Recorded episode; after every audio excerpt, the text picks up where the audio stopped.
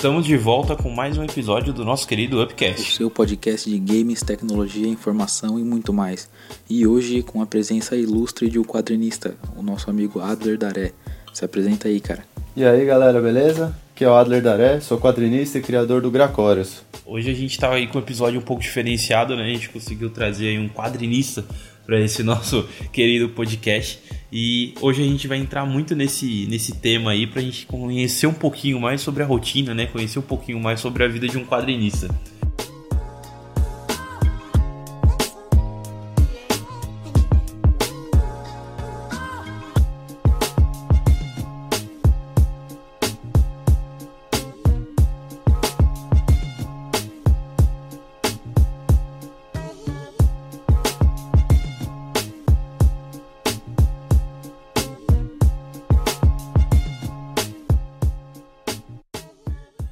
É isso aí, como a gente falou, hoje a gente trouxe um quadrinista, a gente está aqui com o Adler Daré e ele vai contar um pouquinho pra gente como é a experiência dele, né, o dia a dia dele, a vida dele em si, trabalhando com essa profissão. Adler, eu queria começar já, cara, perguntando como que começou isso tudo, né? Conta um pouquinho pra gente desde o começo mesmo, quando surgiu esse interesse, né? É, como você começou, que, que você fez de formação ou não ali, curso, etc. Conta um pouquinho pra gente de onde surgiu essa paixão. Não, cara, essa paixão veio desde pivetinho, assim, desde que uhum. eu me lembro das minhas primeiras lembranças, minha mãe sempre me incentivou bastante a desenhar. E era uma coisa que eu era apaixonado, desenhava embaixo da mesa, desenhava tudo onde tinha espaço eu desenhava. E conforme eu fui crescendo, fui procurando fazer mais cursos, né? E o sonho sempre foi de desenhar como trabalho, ter isso como meta de vida. Então fui fazendo curso. Certo.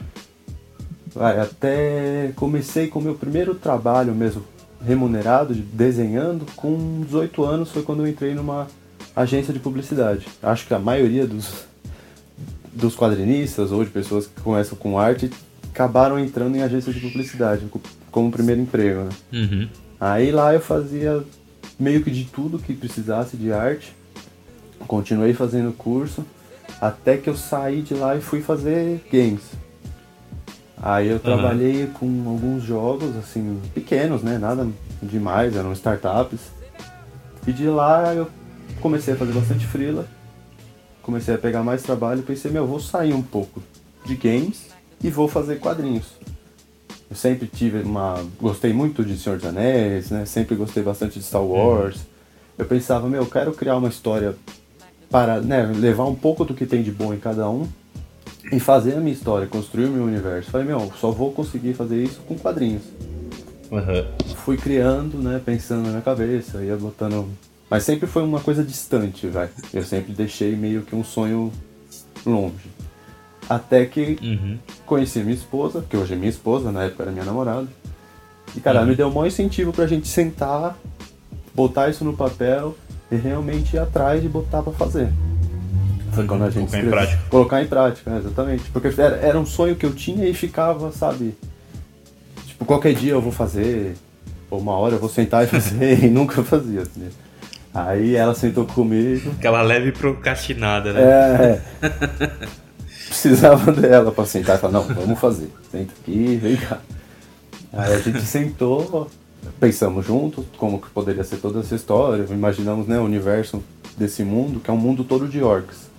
Então a uhum. gente criou toda uma filosofia para eles, pensou em como seria a civilização deles, os clãs. Aí a gente sentou, esquematizou, ela fez o roteiro e eu fiquei com a parte da arte. E cara, conseguimos assim, não sei como eu conseguiria fazer antes, acho que eu não conseguiria, mas muito graças ao Catarse. Não sei se vocês conhecem o Catarse, sim, sim. como funciona. Mas, cara, é um apoia-se da vida, né? É um apoia-se da vida, exatamente. Só que ele é mais por por, é, como, por projetos específicos, né? Tipo, ele não, uhum. você pode fazer ele por um tempo grande ou só por projeto específico. E foi graças a ele que eu consegui entrar nesse mundo de quadrinhos mesmo. Foi graças Legal. a arrecadar lá, vender o Gacores, aí fomos embora. Legal. Mas é, vamos, vamos voltar um pouquinho ali naquela parte que você contou antes de você começar como quadrinista mesmo, né? Que você foi, foi lá pra, pra parte de consultorias lá. É, como é que. como é que é essa dificuldade de você encontrar trabalho? Porque, só para te contextualizar, né? Eu e o Paulo, a gente trabalha com TI, né? Com tecnologia uhum. da informação.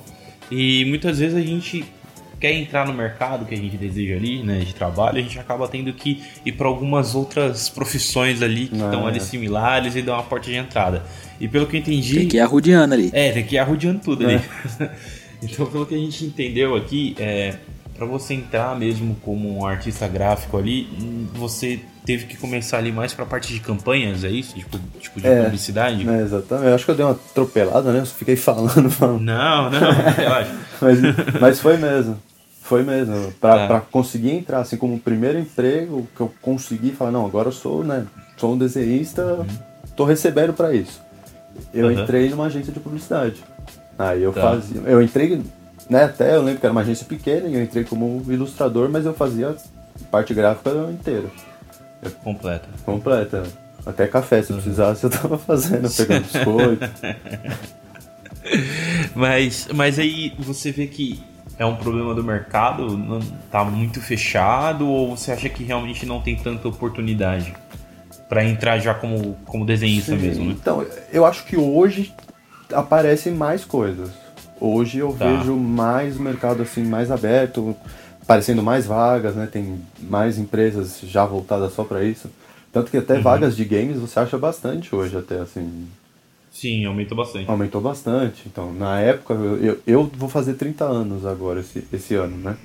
Então, uhum. isso lá atrás era bem mais. Eu lembro que eu comecei a fazer design de games como formação na faculdade. Logo que eu saí da escola, eu fui fazer design de games. E era uhum. bem no comecinho, assim, o curso ainda estava bem engatinhando, eles ainda não sabiam direito quais matérias que eles iam ensinar. Você é, vê tá... que aprendeu a dar o, a teu curso junto é, com os caras. É, exatamente. Os caras estavam, tipo, testando. Vai, vamos ensinar isso aqui pra eles. Não, não deu certo, vamos mudar. Uhum. Eu acho que quando eu entrei, se eu não me engano, a minha era é a terceira turma que tava começando tá. o curso, assim. E, e é, da, é de São Paulo? De onde que é? Era da, da Embi Morumbi. É Embi Morumbi. São Paulo. Ah, tá. Mas eu não cheguei a terminar ele. Eu fui até, acho que o, o terceiro semestre, vai. Uhum. Terceiro semestre não. Eu fui até o segundo ano. É quarto semestre. Quinto semestre, Quinto, vai. Né? É. Tá. Aí depois eu saí. Entendi. Porque tava, assim, eu tava sentindo que ele tava arrumando. Eu queria a parte de arte, né, desde que eu entrei. Uhum. E você aprendia tudo, né? A programação, a parte de level design, você, aprendia tudo e tava me desfocando um pouco. Uhum. Aí eu falei, ah, não, acho que não tá sendo né, o melhor para mim. Uhum. Cara, eu fico tentando imaginar, assim, pensando, né, numa situação. Como que é para um cara que tá entrevistando é, recrutar algum cara de arte, assim, né? Eu acredito que a única saída seja realmente isso, né, que a gente ouve falar. Eu acho que o que resta pro artista é você ter um bom portfólio, né? É realmente por aí mesmo? Cara, é... o que eu mais vejo, assim, o que eu mais apresentei e coisas que eu consegui foi realmente através de portfólio. Nenhuma vez assim, tipo, alguém virou, ah, porra, você estudou no MB, ou nossa, você fez tal curso. é sempre pelo trampo, pelo que você mostra, e se aquilo também bate com o que a empresa quer, né? Teve casos que a empresa falou, nossa, seu desenho é lindo tal, eu adoro o seu estilo, mas pro que a gente está fazendo agora, acho que não casa. É. Então você tem que. Uma coisa que eu aprendi assim, e até levei de, de dicas assim, de outros profissionais, é montar um portfólio meio específico para o que você quer. Vai, você uhum. quer trabalhar numa empresa que é especializada em jogos de tiro. Então você monte um portfólio que tenha muitos personagens ou muitas armas focadas para jogos de tiro. Não adianta você levar, sei lá, um monte de cara medieval para esse tipo de empresa. Mas faz sentido você ter vários portfólios? Então, dependendo do que você quer. Eu acho que é mais o que você quer trabalhar. Tá, entendi. Eu além de quadrinhos, eu gosto muito de fazer personagem, de trabalhar como né, character designer. Uhum. Então eu apresento os personagens que eu quero fazer. Eu procuro uma, uma linha mais medieval de fantasia e foco nas empresas que têm jogos de medieval e fantasia. Uhum. É, cara, eu queria te perguntar também, hoje, como que a gente pode chamar a sua profissão? Qual que é a nomenclatura ideal que você se sente hoje, né?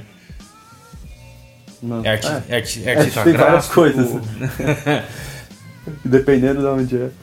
É, tá. acho que eu não, não me sinto mal com, por exemplo, ilustrador e quadrinista, pra mim seria legal, tá. assim, porque dentro de ilustrador dá pra ser muitas coisas e quadrinista fica com a parte de quadrinhos.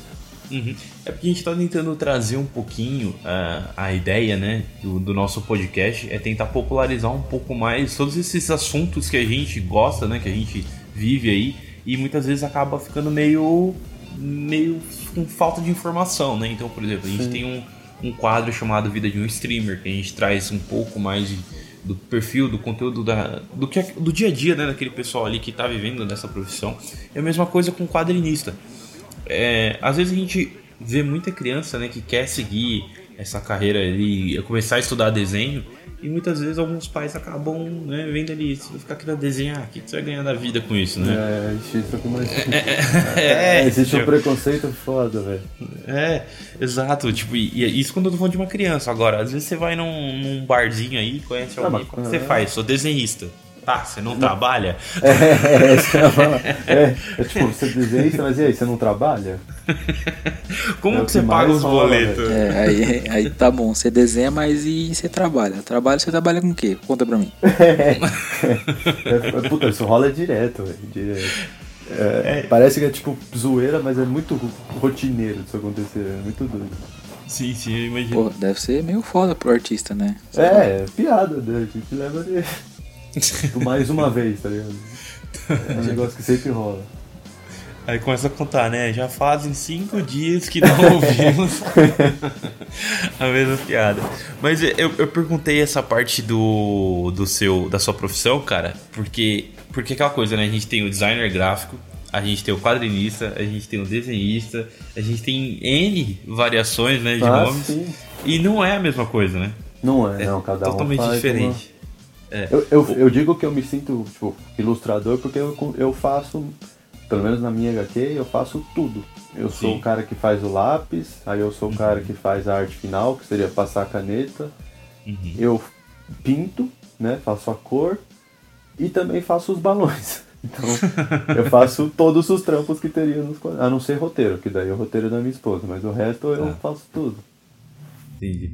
Acaba é. fazendo de cabo a rabo mesmo, né? Acaba fazendo de cabo a rabo. Porque se você dividir, vai, uma Marvel, ou uma DC, ou uma editora, assim, vai ter o cara que faz o lápis, aí vai ter o cara que faz a arte final, que é o cara que faz a tinta, aí vai ter um outro cara que põe a cor, e um outro cara que coloca os balões e as letras. É, isso que, que eu já queria dar uma puxada agora, um, um gancho para você, a gente já falar um pouquinho mais da, da sua da sua HQ, né, do, do, do.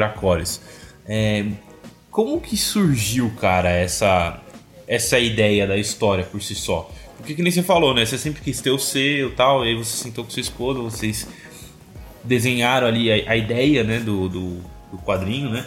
Da história como um todo e, e, começaram a colocar em prática. Mas o porquê de orcs e, e, e o porquê do nome Conta um pouquinho também para quem não conhece, mas lógico, não dá o spoiler, né? Porque o final o cara Sim, tem que comprar não, a revista, né? Sempre bom. tem que ajudar a pagar os boletos, né? Sim, por favor, tenho duas filhas, né? Tem que ajudar. Então conta um pouquinho pra gente, cara. Não, lógico. Cara, eu vou começar assim, ó. Uh, o nome saiu de jogo RPG eu tá. jogava Tibia, não sei se vocês lembram, se vocês sim, conhecem. Sim. Uhum. Eu, era, eu era viciadaço em Tibia, eu jogava muito. E o meu nome era Grak. Era tá. Grak e Overhill. Aí conforme eu fiquei com esse nome, aí eu comecei a criar algumas variações dele. E uma dessas variações foi justamente o Gracorius. Uhum. E foi um nome que eu gostei, tipo, muito da sonoridade, de como ele ficou escrito. Eu falei, meu, se algum dia eu tiver realmente botar pra frente a questão de criar uma história, eu vou usar esse nome. E ah. a questão dos orcs, é, veio, né, do lado do Tibia, eu nunca imaginei ia virar o nome do personagem. A questão dos orcs foi uma coisa que eu sempre gostei, tipo, do visual, não, não sei explicar o porquê, mas eu assistia Senhor dos Anéis e eu gostava dos orcs, cara. Eu gostava dos urukais. Eu meio que torcia, ficava pensando na minha cabeça, tipo, meu, como é que será que seria o mundo se eles dominassem ou se eles, tipo, não fossem só marionetezinhas, né, que estão indo lá para morrer e bater nos outros. Torcendo, Exato. tipo, mata esses elfos aí, mata esses hobbits aí. É, eu tava tipo assim, tipo, caralho, morreram de novo. Não acredito.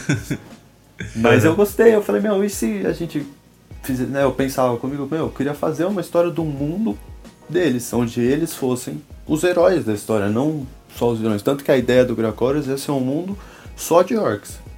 Então eles não. Eles convivem, tipo, sei lá, é, ogros e outras criaturas assim condizentes com eles, mas não tem anões, não tem elfos, não tem humanos. A ideia do nosso mundo, do, do seria um mundo mais bruto, assim, entre os orcs interagindo entre eles, e que eles não fossem só aqueles orcs padrões, assim, né? De. que não pensam, que são só força bruta. É o orc feito pra levar porrada, né? É, é, exatamente. Não é só o orc capacho ali que, que tá ali só pra dar XP pros outros. Orc também é gente. Orc também é gente. Tem muito, muita inspiração de Warcraft, assim, né? O jeito que eles pegaram essa história do orc foi uma coisa que também me despertou muito. Legal. Cara, e Adler, só, só voltando um pouquinho no que você disse aí da Marvel e da DC e tal, é, eu tava pensando aqui, como que você cria, como que vem essa ideia, cara? Quais são os métodos que você cria pra você criar uma, é, uma inspiração, né? Enfim, aquela coisa de papel em branco, assim, caneta na mão, ideias a mil. Como que nasce isso? E você vê Ah, que é de- bem original, né? O traço dele. É, é legal. Não, valeu. Porra. Obrigado mesmo.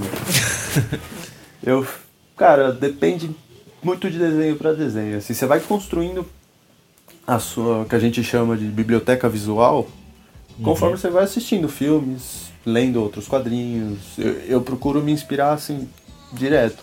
Tanto que eu tenho no meu no- no- quando eu uso o Google Chrome, né, navegando normal no PC, eu instalei uma extensão que ele me mostra uma arte aleatória de alguém no ArtStation, que é um site de divulgação de arte e, e que se arruma trabalho também. É um site Inclusive, gringo. eu tô com o seu aberto aqui agora.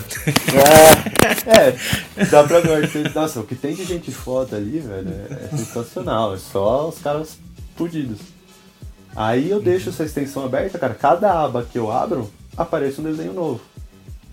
Ou quando, toda vez que eu entro, aparece um desenho novo. Aí eu vou me manter inspirado o tempo inteiro. Legal. Na hora de desenhar, é meio que tipo o que vem na cabeça. Se não é uma coisa, né, pensada, Uhum. já brifada, que eu preciso. Tem o destino certo, né? Você precisa fazer um orc decepando um outro orc. Se eu não tenho, eu vou rabiscando até me surgir alguma ideia do que fazer, tá ligado? E, e conta pra gente um pouquinho, cara, como que é o processo pra você criar mesmo, né, uma, uma HQ, porque pelo menos quando eu era criança, cara, eu cheguei a fazer um curso de desenho, mas eu vi que não é minha praia, não rola. mas eu sempre, eu, eu sempre gostei, cara, eu sempre quis ter a minha história também ali. Conta pra gente um pouquinho do que, que você precisa se estruturar. Sim. Desenho a gente fala que nem a galera fala é dom, é dom. É outra coisa daquelas de desenho de, que não é trabalho. É falar que desenho é dom. Não é, mano. Você pode até ter facilidade em aprender, mas desenho é sofrimento.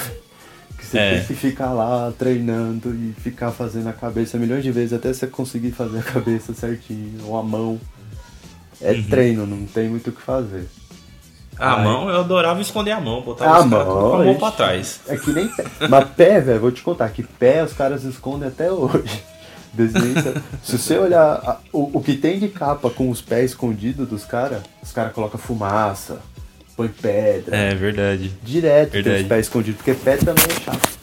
Pé é um bagulho que também dá trabalho pra caramba. Mas HQ você tem que assim, ó. Como, você tem que pensar primeiro ela, lógico, pensar no roteiro. né? Primeiro você Uhum. tem que ter o roteiro, a estrutura da sua história, como que ela vai funcionar, o que, vai acontecer, a sequência de ações. Aí antes de você querer desenhar tudo, você precisa pensar nas cenas, fazer um layout delas mesmo menor. Tá. Ele faz ele pequenininho, né? Você faz ele Uhum. menorzinho e vai fazendo opções de como poderiam ser aquelas cenas e como elas poderiam se encaixar mesmo no, no formato da HQ. Uhum. Depois aí se decide tipo, qual ficou mais legal tal. Aí você monta assim a grande. Primeiro eu faço a estrutura dos personagens para ver mais ou menos o espaço que eles vão ficar. se realmente uhum. ficou bom ou não. Aí eu limpo ela, passo um traçado mais definido. Aí depois eu vou fazer a caneta. Eu, por último, uhum. só que eu pinto. Tá. E eu, eu vou fazendo meio que página por página. Como sou eu que faço tudo, então eu faço, tipo, eu pego uma página, eu passo o lápis, depois eu passo a caneta, depois eu pinto. Aí eu vou pra próxima e eu faço a mesma coisa. Tem uhum. gente que faz, sei lá, desenha todas, aí depois o cara, tipo, pinta todas. Tá. Meu método é uma por uma. E Adler, tava pensando aqui uma, uma outra coisa, né? É, você comentou do, da questão de você, é, né? Você falou, ah, você faz o lápis e a caneta também. Eu imagino que seja o processo de você transformar o rascunho ali do lápis para caneta. Aí eu queria saber, é, existe. O, o quão verdade é isso de você, pô, você tá passando lá o rascunho, uhum. você criou a estrutura da imagem que você quer naquele quadrinho, no, no via, né, pelo lápis e tal, mas na hora de você transferir para caneta é um negócio completamente diferente, não era aquilo que você estava pensando e você muda tal. Isso sim, acontece, é frequente? Sim, muito, muito. Direto, até, até pela, pela diferença que às vezes dá de você ter o traço vai no lápis e ter ele já preenchido na caneta. Às vezes dá uma diferença visual, assim, de. Mas acontece sim, eu já, eu já mexi algumas vezes de quando eu tô fazendo a caneta ele ficar mais legal e pensar, porra, se eu deixar de tal jeito? Porque tem. Direto acontece alguns erros, tipo, legais, assim, sabe? Que às vezes você errou um bagulho e você fala, pô, pera aí. Isso ficou bom, uhum. né? Errou, mas ficou da hora, né? É, você fala, pô, você ficou legal isso aqui, vou, deixa eu fazer de novo. Cara, deixa eu perguntar, talvez seja uma pergunta meio besta, mas é, hoje como é que nasce ali? Você faz ele num, num, papel mesmo, num lápis mesmo, pinta tudo bonitinho e depois, entre aspas, dá uma, uma escaneada nele para fazer em massa? Ou você já nasce na, na mesa digital? Eu hoje em dia faço ele todo no iPad. Tá, entendi. Eu com a canetinha, né? Com a canetinha, né? eu, eu rabisco nele e depois eu, eu pinto nele, né? Eu faço a linha certinha nele, eu passo a caneta nele e eu pinto nele também. Tá, eu entendi. gosto bastante, cara. Facilita. E é tranquilo? Ah, puta. Pra mim é natural. Tanto que é, é tão bizarro que eu vou desenhar porque eu ainda desenho no papel também, tranquilo, né? Assim. Uhum. Só que a cabeça fica bugada, porque eu vou dar tipo Ctrl Z no papel, juro por Deus, mano. Se eu tô desenhando, eu fico um tempo sem desenhar no papel, eu começo a desenhar no papel, eu bato o dedo assim, tipo, que se você bate duas vezes o dedo, ele dá tipo um Ctrl Z no iPad, né? Tá. Aí eu tô desenhando no papel eu bato o dedo, aí eu tipo, porra, eu tô no papel, tá É muito automático, é, é, muito doido. O cara já começa a procurar a paleta de cor no papel, né? já né? Cada é paleta. Doido, cara. Você, fica com a cabeça. Esse dos dedos é muito bizarro, porque eu, eu tenho que me controlar pra não bater. Eu falo, caralho, eu tô no papel. Que já é uma memória muscular, né? Já. Mas eu, eu gosto, é, é, diferente. Mesmo eu sinto diferença, por exemplo, quando eu desenho no, no papel, porque uma das recompensas que eu costumo colocar no Catarse é fazer um desenho pessoal para cada um, né, exclusivo no papel, eu passo nanquim. Então uhum. aí normalmente eu, eu tenho que desenhar também no papel.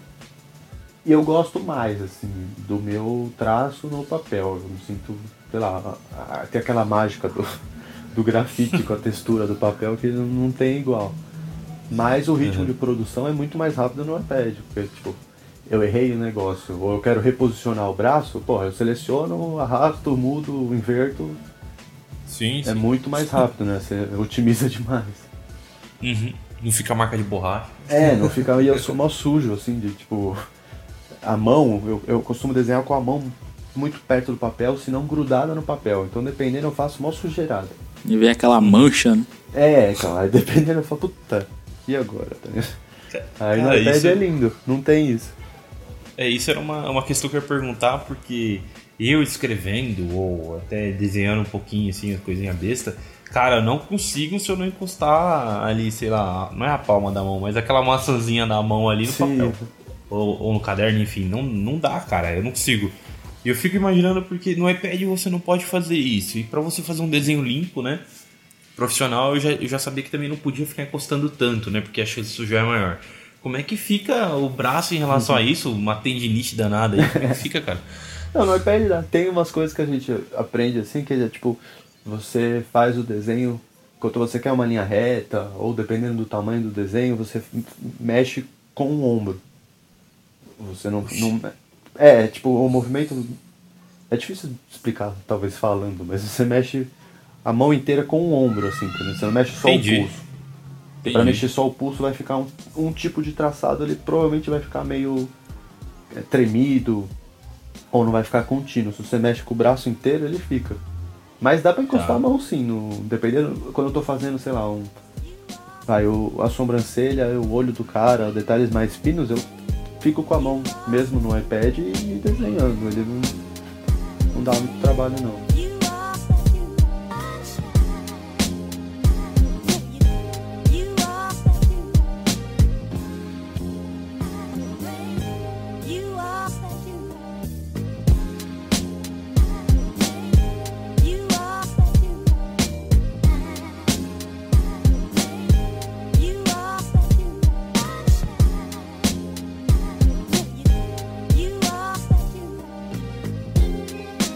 Adler, cara, você falou um negócio interessante aí que nunca nem tinha me passado pela cabeça. Então, por exemplo, assim, você tem, você tem lá um papel lá, você está fazendo o trabalho e uma, uma informação interessante essa é que cada, cada tipo de músculo que você mexe ali naquele, naquele, naquele trabalho, né, sai um tipo de traçado diferente. Então, né, como você falou, às vezes você quer fazer um determinado traço, você joga ali o eixo, ali a força no, no, na mão, né?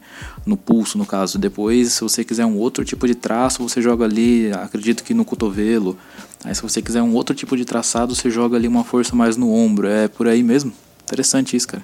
Sim, é, tem algumas técnicas assim. Que nem que você vai fazer uma. Ah, você vai fazer um é que aí é um, é um, outro exemplo, mas você vai fazer um círculo grande, você vai fazer um círculo grande, tipo, do tamanho real, numa lousa, num bagulho. Uhum. Se você fizer com o braço, assim, tipo, tentando circular o braço, vai ficar foda pra você acertar. Agora se você. É, se você pega, tipo, faz o um movimento com o corpo, junto com o braço, ele vai ficar bem mais próximo do círculo real. Tá. E isso você faz, é, tipo, fazer linhas retas mesmo, no, aí no papel mais curto. Se você fizer só com o pulso, você tem que fazer tipo, muito rápido, é muito mais difícil dela ficar certa. Se você fizer com o braço, a chance dela ficar retinha mesmo é muito maior.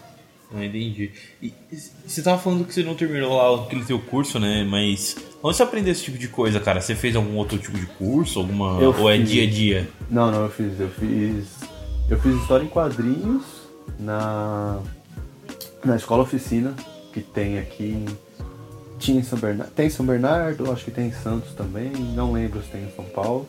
Mas era uma escola de desenho e era engraçado que assim, eu era o único pivete da turma. Porque era de noite, só tinha um curso de noite e era tipo, eles não queriam, eles queriam dar aula para quem já sabia desenhar, tá ligado? Então eles queriam estipular, e eles não queriam pegar criança. Uhum. Eu lembro que na, na época acho que eu tinha 12 anos, 13 anos. Nossa, então era realmente bem pivete. É, assim, perto dos caras, que era de noite. Tipo, os caras tinham tipo, todos acima de 20, 20 e poucos anos. Não tinha. Uhum. Aí eu tive que fazer teste, eu lembro que eu tive que fazer uns testes para ver se eu conseguia, eu consegui entrar lá. Mas foi muito bom. Foi muito, me deu um norte, assim, muito legal. Lá eu aprendi bastante coisa. Depois eu fiz Melies também. Uhum. Aí na Melies muito também. bem da Melies. A Melies é muito legal, cara. Porra, foi, também aprendi muita coisa lá. Lá eu fiz também. Lá eu não fiz história em quadrinhos, mas eu fiz design de personagens, eu fiz composição visual. Uhum. Eu aprendi também um pouco de ZBrush lá.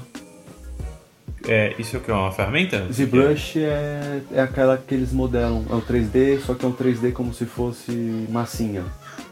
Como ah, se tá. fosse tá. argila, assim, você não modela puxando pontinhos, né? Você modela tipo jogando massa ou tirando massa. Ah, entendi. entendi. Legal. E, e, e Adler, me surgiu uma dúvida aqui, cara. Queria saber como que fica a produção de, de um game assim, né? É, tô, tô imaginando uma situação, por exemplo, tá você lá e um diretor de arte, você tá abaixo aí desse cara na hierarquia ali, não sei. E, e como que fica uhum. esse briefing aí? Vocês estão conversando lá para fazer o concept art do jogo, tomar as decisões e tal. Como que é esse conflito, cara, de interesse aí, de ego, né? De como, como que fica isso daí, cara? Depende do job, é tranquilo? Depende muito de, também como o cara leva, assim, um pouco a, né, você também tem que aceitar, você tem que escutar o cara, você tem que né, entender. É. Mas tem cara que, puta, teve um cara em específico que, meu, o cara implicava com tudo e, tipo, ele, você fazia o que ele pedia, ele pedia pra mudar de novo. Aí você fazia exatamente o que o cara pedia e falava que não ficou bom. Aí você fazia outra coisa, o cara, tipo, ah, ficou legal. Aí passava 20 minutos ele falava que ficava ruim. Você falava, meu, mas foi o que você pediu. Tanto que o cara saiu depois da empresa. Ele foi mandado embora porque tava tipo, dando mais trabalho do que ajudando no negócio. É, tava atrasando lá. Né? Tava atrasando. Foi uma questão que, meu, foi um, um, game que deu muita dó, que era um game que a gente tava fazendo de. Ele era para ensinar inglês, uhum. só que ele era. Ele ia ser tipo uma pegada meio The Sims, você fazia o seu personagem. E ele era todo programado em Flash, era todo em 2D mesmo. Então, uhum. cara, eu fiz uma pá de roupa, uma pá de cabelo, velho. Você podia pôr alargador, tinha piercing, eu fiz tudo, e eu fiz tudo em vetor no Illustrator. Uhum. Bacana. É, então, nossa, tinha muita coisa. E o jogo meu ficou lindo, visualmente, só que não tinha a parte jogável do jogo. Tipo, a gente fez uns betas e a galera entrava e falava, meu, o jogo tá lindo, mas o que, que eu faço no jogo? Aí, puta, perdemos um mau tempo e o jogo acabou não indo pra frente. Ele não rolou. Ficou na fase de desenvolvimento e nunca foi pra frente. Mas, é, mas isso era uma, era uma desenvolvedora já de games já um pouco maior, que conseguia tocar não, outros projetos, não, ou era uma, um embrionário? Era uma startup embrionária. Tá, entendi. É uma pena, porque aí, além de ter perdido o jogo e um puta no trabalho, perdeu também uma empresa, né? Sim, então. Foi e eu achava mó legal, assim, eu, eu gostei bastante do que eu fiz lá, eu queria ver o jogo indo pra frente, né? Uhum. Mas aí nessa, nessa startup você foi trabalhar direto para a startup ou isso era como se fosse um consultório que ela contratava e vocês faziam o serviço? Eu fui trabalhar direto para a startup. Essa daí tá. eu fiz um curso que eu até uhum. nem falei, um outro curso, porque, cara, eu fui fazendo vários cursos.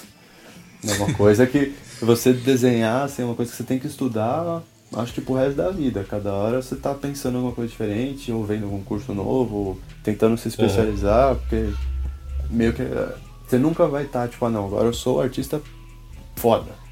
Top. Não tenho, é, não tenho mais nada para aprender. Tipo, isso não existe. Você vai ter que sempre estar tá tentando melhorar, procurar, né, o que, que você tem de deficiência, onde que você pode ir, que você pode aprender.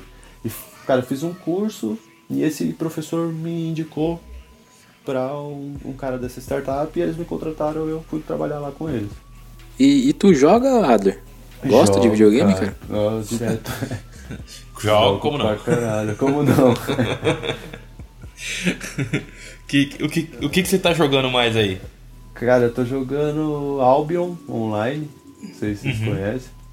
Já ouvi falar, nunca joguei, mas já vi é, já. É um jogo de grind infinito aí, que você fica coletando recurso até vir alguém te matar e te deixar puto.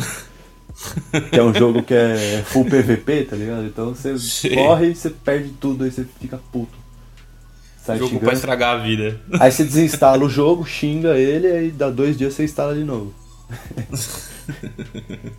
Mas é, eu jogo Albion, jogo PES bastante. Quando minha esposa uhum. deixa, porque ela me tira do play para ela jogar. Aqui em casa é diferente. Tipo, né, não é que ela não me deixa jogar. Ela quer jogar mais do que eu. Então eu vou ah, jogar não, ela. É, aí eu vou pro PC. Né? O que me sobe é o PC. Porque minha esposa. Ela, minha esposa é streamer também. Aham. Uhum. Então, Aí ela... ela chega na vassourada já, né? dá uma Não, vassourada chega... na orelha, sai daí. É, ela chega quietinha assim, senta do lado e começa a ver vídeo alto. Os stories altos, tá? ele começa a atrapalhar. Esse, esse, é o sinal, né? É, eu falo, mano, você quer jogar, né? Joga aí, vai. Deixa quieto. Jogo, eu sou meio chato de tipo, eu tô jogando PES, aí eu gosto de ficar, mano, entretido ali, fico narrando as minhas jogadas, eu meio que entro no, no, clima do jogo. Aí começa a escutar vídeo do lado, começa a ver os bagulho que me tira da, daquela daquele sensação, mundo. é, daquele mundo, aí eu já perco a vontade. Fala, ah, joga aí, vai. Mais fácil. Você tem que parar com essa mania besta de jogar PES e jogar FIFA, cara. Puta FIFA é melhor. Eu joguei um tempo, joguei um bom tempo FIFA, mas aí eu voltei pro PES e falei, ah.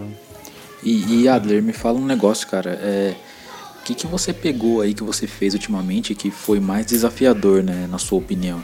Eu tô, tô falando isso mirando, né, numa entrevista que aconteceu um tempo atrás aí com o Miyazaki, que é o criador da, da série do Dark Souls e tal. Não sei se essa série te é familiar e tal. Ah, sim. E, e ele né, comentava na entrevista, né? O pessoal falava, pô, por que, que o negócio faz tanto sucesso e tal? A galera curte.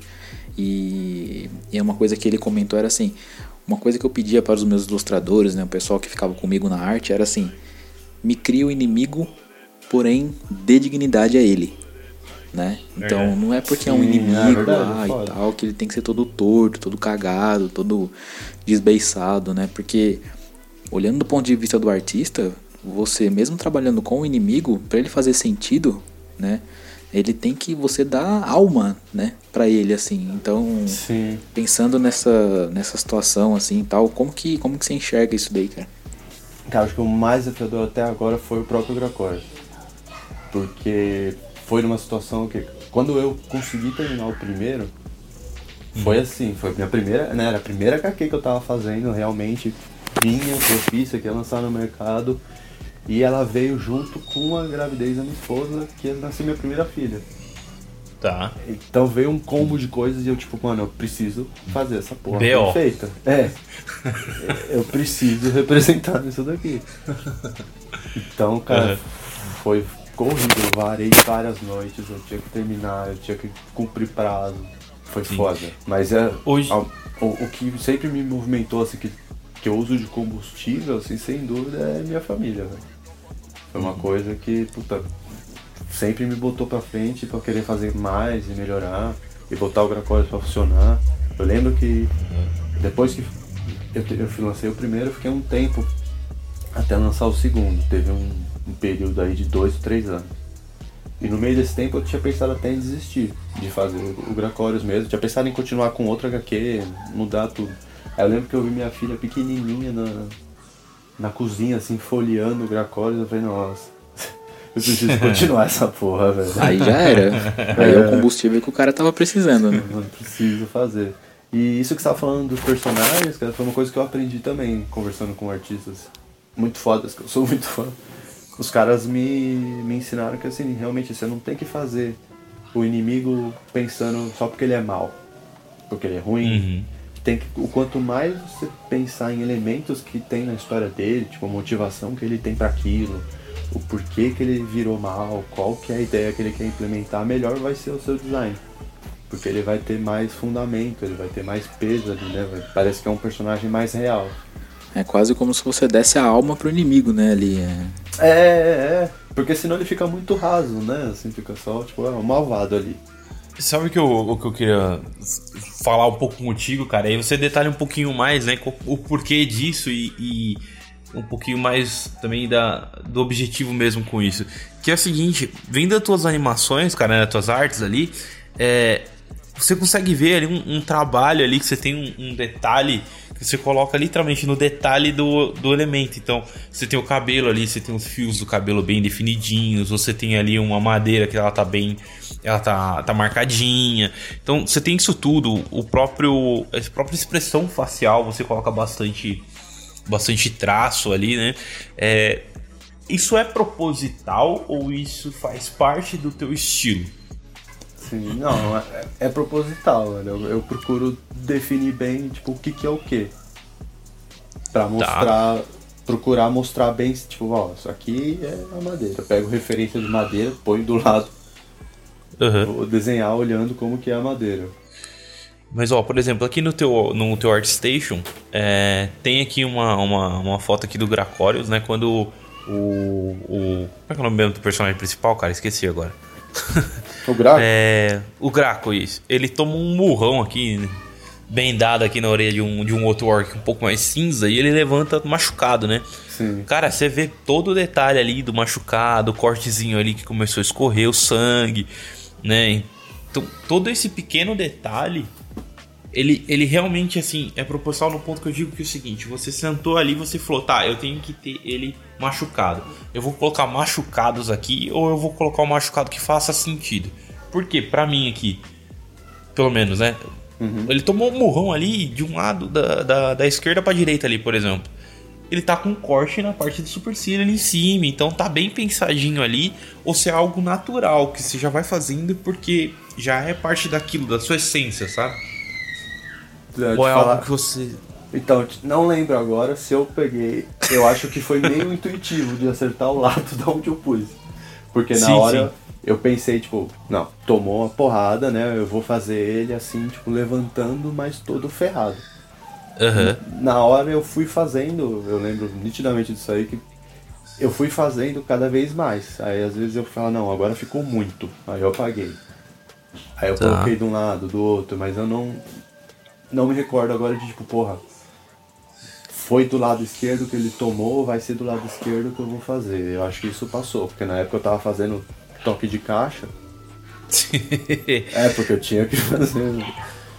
Mesmo a 2 também foi um pouco acelerada, né? Não tinha mais a questão da gravidez, mas eu tive que fazer ela. Porque tem sempre o tempo, né? O deadline que é a CCXP. Uhum. Que é também, eu não comentei ainda, mas é outro combustível que, cara, me renova como artista todo ano que eu participo. É tipo, sem palavras, né? Além do retorno certo. financeiro, o quanto é legal você poder apresentar o Gracorius para outras pessoas e ver a reação das pessoas que já leram e voltaram na sua mesa. Além do Gracorius, uhum. eu também vendo outras artes, né? Fanarts que eu vendo de Naruto, cara. A galera adora Naruto. Eu vendo arte do Naruto direto. Legal. E, e Adler, tô pensando numa situação assim, cara. Como que pro, pro quadrinista, né? Às vezes o cara toma um corte no braço ali, um corte no braço esquerdo, sei lá. E aí, pô, o, o, criador tem que ficar pensando ali, todas as vezes que aparecer o braço do cara, tem que lembrar do cortezinho. E às vezes o te, é, não aparece num take, mas aparece no outro, aí depois volta a aparecer e some de novo. Algumas situações desse tipo, né? O cara tem que ficar sempre lembrando ali daquele cortezinho e tal, pra, pra passar né, a fidelidade da, senha, da, da, da, da cena, né? Deve ser bem, bem trabalhoso, né? Isso eu prestei atenção, isso eu fiquei de olho, isso eu lembrei, aí eu voltava, tipo ele tá machucado, não, preciso pôr, tá. Uma das coisas que eu fiz que, tipo, me deu muito trabalho, que mais pra frente eu pensei, porra, por que que eu fiz isso? Essa tatu dele. Porque essa tatu dele, ah, é mesmo? a tatu dele, não, ela não é um, um formato tão simples assim, né? Tipo, dependendo do ângulo que ele tá, dá mau trabalho. Ou eu quero, ah, eu quero virar a cena. Eu fiz ele de um jeito e eu, ele já tá pintado, eu falo, não, talvez deixa eu virar ele, talvez fica melhor. Aí eu tenho que fazer de novo, pagar toda a tatu e fazer uhum. ela mais uma vez. E ela me deu um trabalho de tipo, pensar várias vezes, falar, porra, por que, que eu pus essa tatu nele, velho? Toma, toma mó tempo. Podia ter deixado sem. E o que, eu, o que eu acho legal, né? Aí um outro exemplo disso que eu tava falando da preocupação do detalhe, né? É que tem uma luta aqui de dois orcs, né? E e um ele enfia a espada no ombro do outro e você vê que tem ali o, o sangue meio que saindo realmente de dentro para fora, né? Não é nada muito muito plástico ali jogado. Então tá bem fazendo sentido. Até ele degola o cara, tem os resquícios do sangue. Meu, é, é bem da hora. É, eu acho isso bem legal. E esse detalhezinho que você fala, né? Que o Pablo até perguntou: do, do cara tomou um cortão na orelha ali e aquilo não vai sarar de uma hora para outra, né? Todos os quadros ali da página que que tem aqui, o cara tá com o Bendito machucado ali e de ângulos diferentes, cara. Você tem um ângulo que ele tá ali mais de perfil e tem o um cortezinho ali menorzinho, porque tá de perfil. Aí tem outro que tá mais de frente para ele, ele tá lá com um corte maior, no mesmo lugar. Isso que eu acho legal. Não, isso foi, cara. Isso eu tinha que. Eu ficava voltando, né? Falava, não, ele tá machucado aqui, é esse machucado, esse machucado. Uhum. Igual eu fazia com a tatu, tipo, tatu, né? Ombreira, não sei o que lá, não sei o que lá, machucado. Machucado de um lado, machucado do outro. É bom que você vai aprendendo. Tipo, a primeira vez que eu fiz o machucado, é, uhum. eu, eu fiz o machucado dele de um jeito. Aí eu peguei o jeito que eu fiz, aí eu fui replicando pros outros. Eu falava, não, primeiro eu jogava o vermelho mais escuro, depois jogava o vermelho mais claro, por último eu jogava o branco. Pra uhum. dar a sensação de aquelas. como se fossem umas gotinhas, né? Uhum. Aí depois eu jogava um outro tom de vermelho mais claro na pele dele para dar uma misturada com aquele verde para parecer que tava machucado. Aí ele vai virando que, tipo, tudo vira um processo, tá vendo? Uhum. você meio que bate cabeça da primeira vez, pra aprender como é que você faz, aí depois que você fez, você vai replicando. Mas sim, tinha que voltar e pensar, e parar, ver. Uhum. Mas é bom demais, é, é mó gostoso você ver os bichão brigando ali, tipo, tomando forma, você fala, porra, tipo, tá legal, velho. Tá verídico, assim, você vê uma cena que você acha legal. Flui, né? Ela flui. É, então. E, e, e Adler, queria até saber, cara, é, primeiro comentar uma, uma situação engraçada aí, depois, posteriormente, eu queria até emendar numa pergunta e saber o que, que você acha, qual que é a influência disso, né, no seu, na sua biblioteca visual e tal. É, por exemplo, eu tinha visto uma entrevista lá do pessoal do Dragon Ball e tal, né? Que foi dito que o Goku tem um cabelaço lá quando ele vira Super Saiyajin. E, mas os caras falaram assim, meu, eu não vou pintar isso daqui, porque eu vou gastar muito tempo para pintar esse cabelo imenso Sim. aqui dele, Super Saiyajin, então eu vou deixar branco. Então o cabelo branco significa que ele é amarelo e ele tá Super Saiyajin e tal, então é uma decisão, né? Ou, por exemplo, É. Lembrei agora também do Saitama lá, do One Punch Man, que é o, a cabeça do cara é um ovo, assim. Então, é, menos trabalho, quanto menos trabalho, melhor, melhor né? É, desde que não atinja né, o processo criativo, né, como um todo tal. Aí eu queria saber se você curte mangá e tal, se qual, qual que é a sua inspiração com essas coisas, né? Mangá, anime, você consome e tal, como é? Cara, eu gosto bastante, velho. Inclusive, eu tô assistindo o Castlevania. Eu sou fissurado no design dos caras, é lindo demais. Aquele da Netflix, né? Aquele da Netflix, tá lindo, velho. Eu gosto muito de Dragon Ball, cresci vendo Dragon Ball. Esses dias eu tô assistindo Naruto, que eu não- assisti quando eu era mais novo, tô assistindo agora. É bom, é bom. É, então é legal também. É, é muito bem feito, né? Eu tava vendo, eu fico de cara com as lutas, a coreografia e a animação que os caras fazem. Eu não cheguei a ver o mangá dele, né? O do Naruto eu nunca vi o mangá, nunca peguei na mão. Eu vi mais o anime. O Dragon Ball sim eu peguei alguns mangás. Mas é uma influência também que rola muito, velho. Assim, é uma coisa que eu gosto e ela. Eu não pego, pra te falar que eu, tipo, eu pego o mangá e quero uso de referência, assim, pra fazer o meu traço. Mas no subconsciente ele influenciou bastante. Sim. É, nem dá muito, né? É, naquela questão da biblioteca, você gosta, né? Tipo, eu gosto. Eu, eu acho sensacional a- o design das armaduras do Saiyajins, tá ligado? Sim. Principalmente aquelas antigas do, do Vegeta, de, que tem as ombreironas, tá ligado? Que tem tipo uma sainha, eu acho aquilo muito foda. E Cavaleiro do Zodíaco, cara, você pega alguma referência aí também ou não? Porque eu vi que as suas armaduras são bem feitas aqui também, cara. E eu sempre achei a armadura uma parada mega difícil. É, a armadura é foda, cara. Mas a armadura é isso. É, é e não é, tá ligado? Depois que você começa a pensar. Pensar como fazer. Você, você aprende a re- replicar metal, né? Como que, o que, que você precisa fazer, fica mais tranquilo. Mas. Cavaleiros do Zodíaco foi uma influência. Assim, eu assisti a Pivete. Hoje em dia. Pouca coisa. Não mais, né? É É, uma- é- então. Hoje é um lixo. Hoje é um lixo. Cara, eu tentei assistir aquele novo, não consegui, velho. Eu assisti alguns episódios lá do Netflix e não. Sei lá. Cara, a hora que aquele bueiro falar- começou a falar e levantar, falei, Nossa, mano, cara. os caras lutando contra uns tanques, eu falei, que isso não é, né? que que é isso? tá? Cara, eu, eu dei uns rage já em alguns episódios anteriores aí, justamente por causa desse bueiro. Esse bueiro, pra mim, é um Mano, lixo. é, por que que os caras fizeram isso, velho? Assim, eu, eu achei a animação muito bonita. Se a gente olhar, Não, ele é bonito. Visualmente também, ele, é, tá ele é muito, bonito. bonito. Só que ele é um lixo como história. Cagaram demais. Cagaram sem condições aquilo ali, cara. Mas como animação ele tá bonito. Não, é. É. Como animação ele tá lindo. Eu tenho um Shiryu, eu tenho. Né, eu acho muito difícil algum desenhista que não tenha action figures na sua casa. Mas eu tenho vários aqui e um deles é um Shiryu, que eu sou fissurado, eu adoro o Shiryu, assim, desde mais novo eu sempre gostei do Shiryu, era o meu preferido, eu falei, mano, eu vou ficar com ele, eu vou guardar. Ah, mas a gente sabe que o Yoga é melhor, né? O Yoga O Yoga é foda, o Yoga é foda também. É o Wiki, mano. Vocês estão viajando, para. Também é foda, velho. O Cavaleiros era- Único- acho que o único que ninguém gostava era o Shun, né? Não, não, era o Seiya mesmo. Ele Eu só, também, Só servia também. pra atrasar os outros. Meu Deus. O Sei era só, tipo, o poder do protagonista, né? Toda vez. É, exato. Só porque Exato. os caras, velho, eu lembro que o Shiryu ficava cego, se matava, o Yoga também fazia de tudo, o Shiryu saía só apanhando o tempo inteiro, e de repente ele levanta e bate nos caras. É. Cara, É, eu queria perguntar um pouquinho mais agora para falar como quadrinista como profissão, tá? Uhum. É, hoje você vive disso, certo? Ou não? É não só de quadrinista. Eu, tá. eu, eu vendo Gracórios, eu faço as coisas com quadrinhos, mas eu tenho muito trampo de ilustração. Ah, com, meio como frila, né? Vamos meio de assim, frila, é, independente. É. Tá, entendi.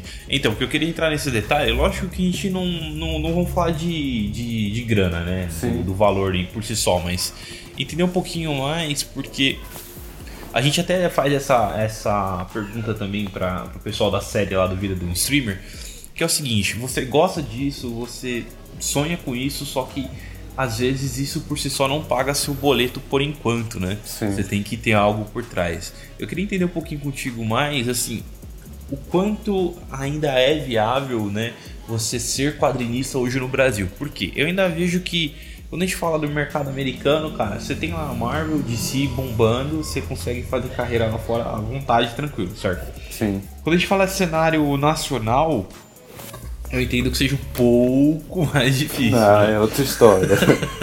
é outro esquema. Quais são as barreiras aí, cara, para você ver, tipo, como tanto como um funcionário indo trabalhar, né, para um projeto dentro de uma de uma de uma indústria ali, né, de, de quadrinhos, e também para você ter a sua revista, né, porque hoje você e a sua esposa vocês têm a, a, a revista de forma independente, né, uhum. tudo por vocês, vocês não têm uma uma editora ali por trás nem nada, certo? É, não, é, é tudo independente. Tá. Então, assim, e qual é a dificuldade que você tem nisso daí? E como é, conta um pouquinho pra gente Não, como é que é esse cenário. Cara, é basicamente hoje, assim, para mim, o que a gente vende são em eventos. Online, assim, eu vendo quase nada. Eu tenho venda mesmo em eventos. Então, eu queria falar, Comic Con, cara, é essencial, assim, pra, pra vender os quadrinhos e pra ter um retorno legal, a Comic Con é essencial. Os outros eventos eu nunca fui tão bem quanto na Comic Con, mas é importante participar para você sempre aumentar o público e vender mais. Sim. Que aqui no Brasil, cara, a galera não compra, acho que se não vê, assim, se não conhecer, se já não tiver visto. Porque é muito doido. É. O, o quanto vende muito mais, assim, em evento do que só fazer a divulgação online. Mas você vende ela em mídia digital ou é física pela web? Pelo, pelo, pela web eu vendo ela só física, não vendo digital física, não. Né? É. não. Não seria uma saída, cara? Porque é. eu, eu, penso assim, hoje cada dia mais as, as, as editoras e né, abril da vida aí, né? Estão caindo as vendas, né? E eu vejo que, ah, por exemplo, a Amazon tem vindo muito forte na, justamente por conta também do Kindle da vida lá uhum. e do próprio aplicativo também que já disponibiliza no seu celular. Eu mesmo já vi vários mangás, etc, no celular, né? Será que não seria também uma solução aí para quem está querendo entrar agora para esse mercado aí, vender ele como mídia digital também?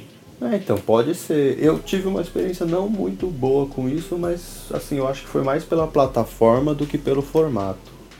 É, teve uma época, eu não sei se está funcionando ainda, mas a gente colocou ela na Social Comics. Que é, Social Comics. Era, é, a proposta deles era como se fosse o Netflix de quadrinhos. Legal. Aqui no Brasil. Então, a proposta era super legal, mas eu acho assim que não foi muito para frente. Eu acho que o, o uhum. custo da assinatura talvez era um pouco alto.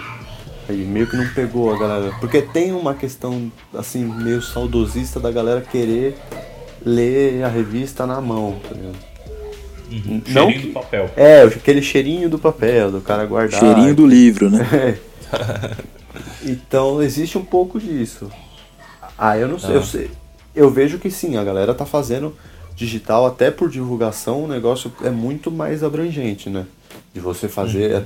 É, tem até um esquema de você fazer, sei lá, uma, uma parte da história grátis, primeiro online, e depois uhum. você lança ela física completa, tá ligado? E, e, e Adler tava reparando aqui nos seus. Seguramente aqui nas suas últimas 10 fotos no seu portfólio aqui, que você ultimamente vem tentando publicar as legendas dos seus trabalhos em inglês, né? Isso é um é uma ideia de você conseguir criar um portfólio um pouco mais internacional para abrir as portas para você aí para futuramente alguns jobs fora do país e tal, porque assim a gente vem, eu pelo menos eu venho tomando conhecimento desse pessoal através do Rafa Grassetti, né? O Rafael Grassetti, você certamente conhece, né? Cara gigante e tal, Santa Mônica, referência assim. Tem vários, e... velho. Tem vários. Tem vários brasileiros trampando lá fora em estúdios muito fodas. E, e é mais. E a intenção é essa mesmo, é você criar uma abertura mais global, né? Sim, velho, é exatamente isso. É buscando pegar frila lá de fora. Eu já pego algumas coisas lá de fora. Que, querendo ou não, o dólar também hoje tá ótimo para quem recebe em dólar, tá muito bom, né? Então eu quero focar um pouquinho mais em pegar mais frila lá de fora. E eu tenho, assim, como um sonho, assim, meta de vida de alguma. Não, agora acho que não. Até por tudo que a gente tem aqui no Brasil, mas daqui uns anos e trabalhar na Blizzard ou em alguma empresa. Seria a Blizzard, velho. Meu, meu foco mesmo de sonho seria a Blizzard. Trabalhar lá fora em algumas empresas também seria legal, mas o que eu falar, porra, realizei o sonho da vida é trabalhar lá. Então essa, essa mudança pro, pro inglês, só deixar em inglês, teve uma época que eu até deixava os dois, né? Aí ultimamente eu tava deixando em inglês para ver como que tava saindo. Uhum. E você acha, você acha que o público lá fora então tá um pouco mais maduro nesse sentido do que, ah, do que cara, aqui, né? É, é, isso é, é muito diferente, assim, como os caras encaram a arte daqui, sabe? Tá. Você acha que lá não é tanto aquele negócio do. Ah, você, você trabalha com o quê, né? não, é, então, não. Lá fora os caras valorizam, é, é bem diferente, assim, a pegada de. Tá de como eles encaram, né, o trabalho que você faz e tudo mais. Uhum. Porque tá mudando, velho. Tá, quem até lembrei agora que eu ia falar do, do, mercado, a perspectiva é de melhorar aqui no Brasil, né? Que nem, por exemplo, a, a Omelete durante a Comic Con passada uhum. lançou um material deles agora, um selo deles. Brutal Comics, ou só Brutal, alguma. Não lembro se é Brutal Comics ou se é só Brutal. Uhum. Então parece que ele, porra, pelo tamanho deles, parece que eles vão entrar pesado aí, vão dar uma mexida no mercado. Mas o que, que é esse selo? É um selo tipo de qualidade? O que, que é isso? Não, são, são histórias que eles estão fazendo, tipo, é uma Marvel da Omelete, vai. Ah, entendi agora, entendi. Várias histórias, tem algumas, não lembro agora se são cinco, sei lá, quatro, não lembro ao certo, mas tem várias histórias diferentes, heróis diferentes que eles estão publicando e lançou ano passado, então a perspectiva acho que é melhorar. Tem também, você falou de mídia online, né? Eu lembrei agora também da Sociedade da Virtude. Sim, muito bom. Que é muito foda. É muito bom. É, ali os caras, velho, sensacional. Sim, ele é bem legal. É, então, é isso que eu te perguntar. Hoje você tá com meio mais quadrinista, né? Já a, uhum. a Sociedade da Virtude lá, ela tá mais, mais puxada pra animação, né? Você não tem interesse em, em levar também o Grafórios aí pra um canal do YouTube da vida? É, então, é, é uma ideia também, que eu ainda não coloquei em prática, mas é uma possibilidade. Legal. Não sei para quando, mas ela pode acontecer, porque o próprio aplicativo que eu uso aqui, ele deu uma, essa última atualização dele, é o Procreate, uhum. que é o que eu uso para desenhar aqui no iPad. A última atualização dele ele abriu para fazer animação. Então ele facilita tipo, de você poder ter alguns frames, né? Um controle de frames nele. Então seria uhum. mais tranquilo de fazer. Ah, legal. É, porque você pega. É, a gente brinca aqui que a gente é, é velho novo, né? Que a gente não é tão velho assim, mas é, já é meio velho. É, e, e, cara, às vezes eu, eu, prefiro sentar aqui no meu sofá, ligar minha TV e assistir meus desenhos. Sim. Não, é desenho bem feito do que, do que fazer outras coisas, sabe? A gente, tá, a gente tá saindo daquele patamar que você tinha o o pai que sentava no, no domingo de manhã para assistir, domingo à tarde para assistir futebol, e você tá tendo o cara que senta, o pai que senta pra jogar videogame Naruto. e assistir Naruto. Não, mas é. Não, eu brinco com a minha esposa que, velho, nós vamos ser uns velhinhos que vai ter. A nossa geração vai ser os velhinhos que tá jogando videogame em casa. É, é, isso aí. Porque eu não, não consigo ver diferente de, de envelhecer e parar de jogar. Porque, sei lá, jogar pra mim faz parte do meu ser, vai, faz parte da minha vida. E assistir desenho, assistir anime, tanto quanto filme. A não ser que comece a dar umas labirintite, né? Você começa a cair. É, a não ser que comece a dar. Viagem não dá. não dá, né? Aí não tem como. Ficar quietinho ali, deitadinho, jogando de boa. Não, legal. Quer complementar alguma coisa, Paulo? Cara, Adler, pra, pra finalizar aqui, cara, eu tenho uma, uma questão aqui. Assim, é, para saber, né? O, a gente tem. Queria um conselho uhum. para você, pra molecada jovem aí. A gente tem muito. Nós temos muitos ouvintes, né? Que estão terminando faculdade, terminando escola. Então, o pessoal que curte arte, design, games, qual que é o caminho das pedras aí? Você comentou uhum. de muitas ferramentas que você usa, alguns métodos. Teve o ZBrush da, da, da questão da argila. Uhum. Qual que é... Tem, tem, a importância também de você ter um catálogo, né? Essas informações são informações valiosas, né? Informações de ouro. E qual que é o caminho das pedras aí, cara, que você indica pra, pra nossa molecada aí, fã do Upcast? Cara, não desanima, velho. Vai escutar muita gente falando merda, mas o que você quer fazer, você põe na cabeça e vai em frente. Uhum. Você tem que sempre procurar se especializar em procurar melhorar, né? Cada vez mais fazer cursos diferentes.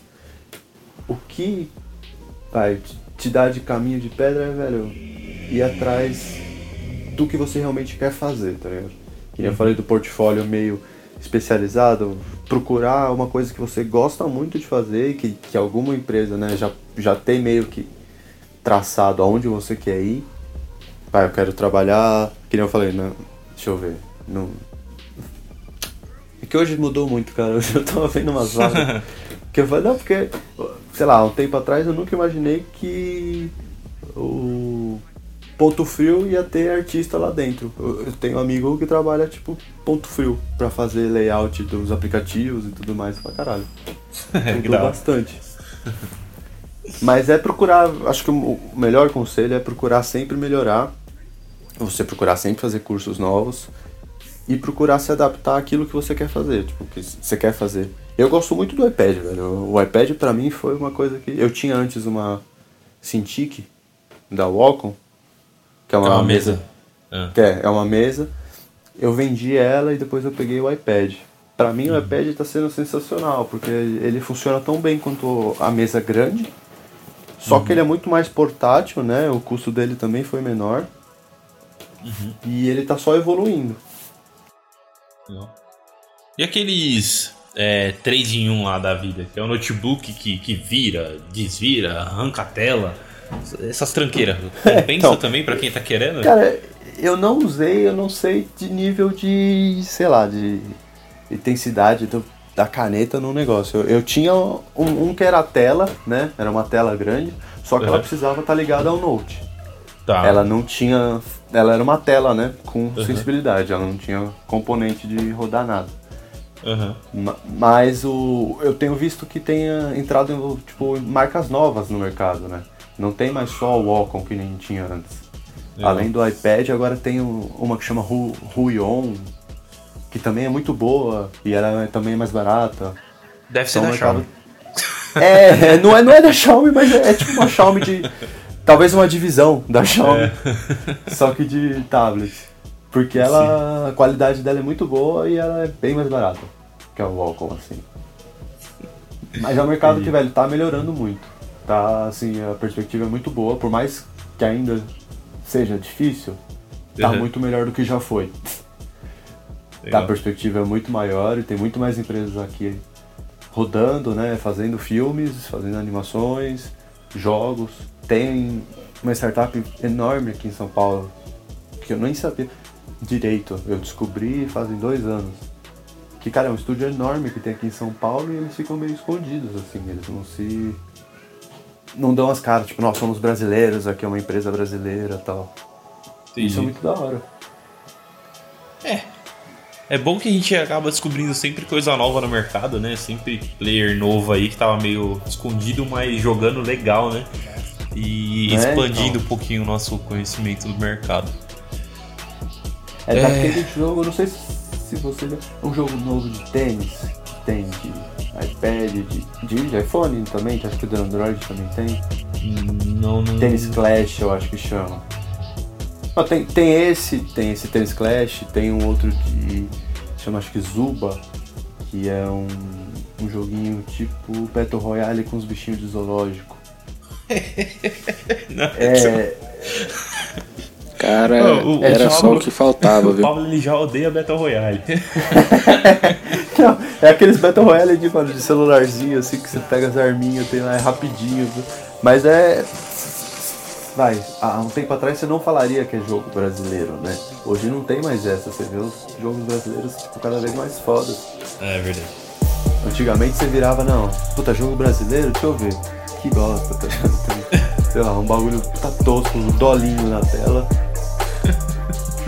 Hoje não tem, não, hoje não. Hoje, a galera tá fazendo material cada vez mais foda. Ah, cara, mas o Dolinho é uma obra de arte, né? Não, mas ele é muito surrealista. É patrimônio cultural já. É patrimônio cultural. Dolinho é uma entidade, né? Não é não.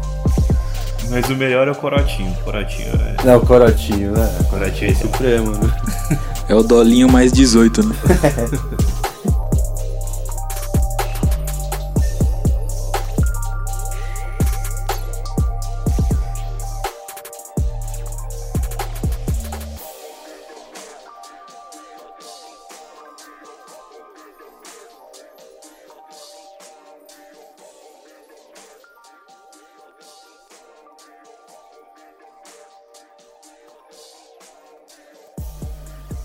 Estamos, infelizmente, encerrando mais um episódio do nosso podcast. Por mim, eu ficava mais duas horas, duas horas e meia fazendo pergunta aqui, mas a gente já passou do nosso tempo, já deu uma hora. Adler, queria agradecer de coração aí o convite aí que você aceitou, veio de prontidão conversar com a gente. E nesse bloco final aqui vai ficar um espaço para você comentar dos seus, das suas mídias, né, de onde o pessoal te acha. É, comenta aí, fala, fala para nós aí como que o pessoal te encontra, seus projetos futuros, como que vai o te o que, que tá por vir aí na frente. Comenta aí nós. valeu, valeu.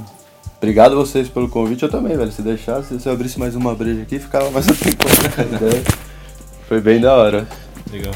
Vocês, velho, podem me achar no, tanto no Instagram quanto no Facebook como Adler Daré Art. É A D de dado L E R D A R E. Então, Adlers, cara, não tem muito. Minha mãe foi meio seletiva ali, me presenteou com esse nome. Então vocês vão achar Adler Daré Arte, vai aparecer, cara, no meu desenho do maluco barbudo, sou eu ali. E vocês estão super convidados a acompanhar essa minha jornada pelas artes. Além do meu perfil, tem o perfil do Gracórios, que é a minha revista de orcs. Então também tem lá o nosso bonitinho verde. Quiser acompanhar mais, ficar sabendo como que tá a história, o que, que vai rolar, o que, que vai lançar. Já, deixa eu aproveitar, já vou até adiantar, velho. Em maio, eu vou colocar o projeto 3 no Catarse. Aí sim. Então esse ano, agora em maio, é exclusiva. Só vocês e o Catarse estão sabendo. Eu já adiantei pra eles também, mas tava em off. Agora vocês e o público estão sabendo também.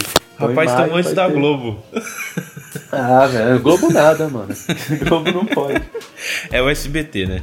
É o SBT, porra, tem que honrar minha SBT. esposa. Mas, pô, também aproveitando, tem o SBT Games também, onde minha esposa é apresentadora. Então, quem Muito tiver bom. afim, eu, eu faço umas deixas lá de vez em quando. Quando precisa de tradutor, eu apareço lá. Legal. Vamos fazer o seguinte, é isso então, aí, cara. Vamos, vamos fazer o seguinte. Vamos, vamos marcar um, um retorno teu.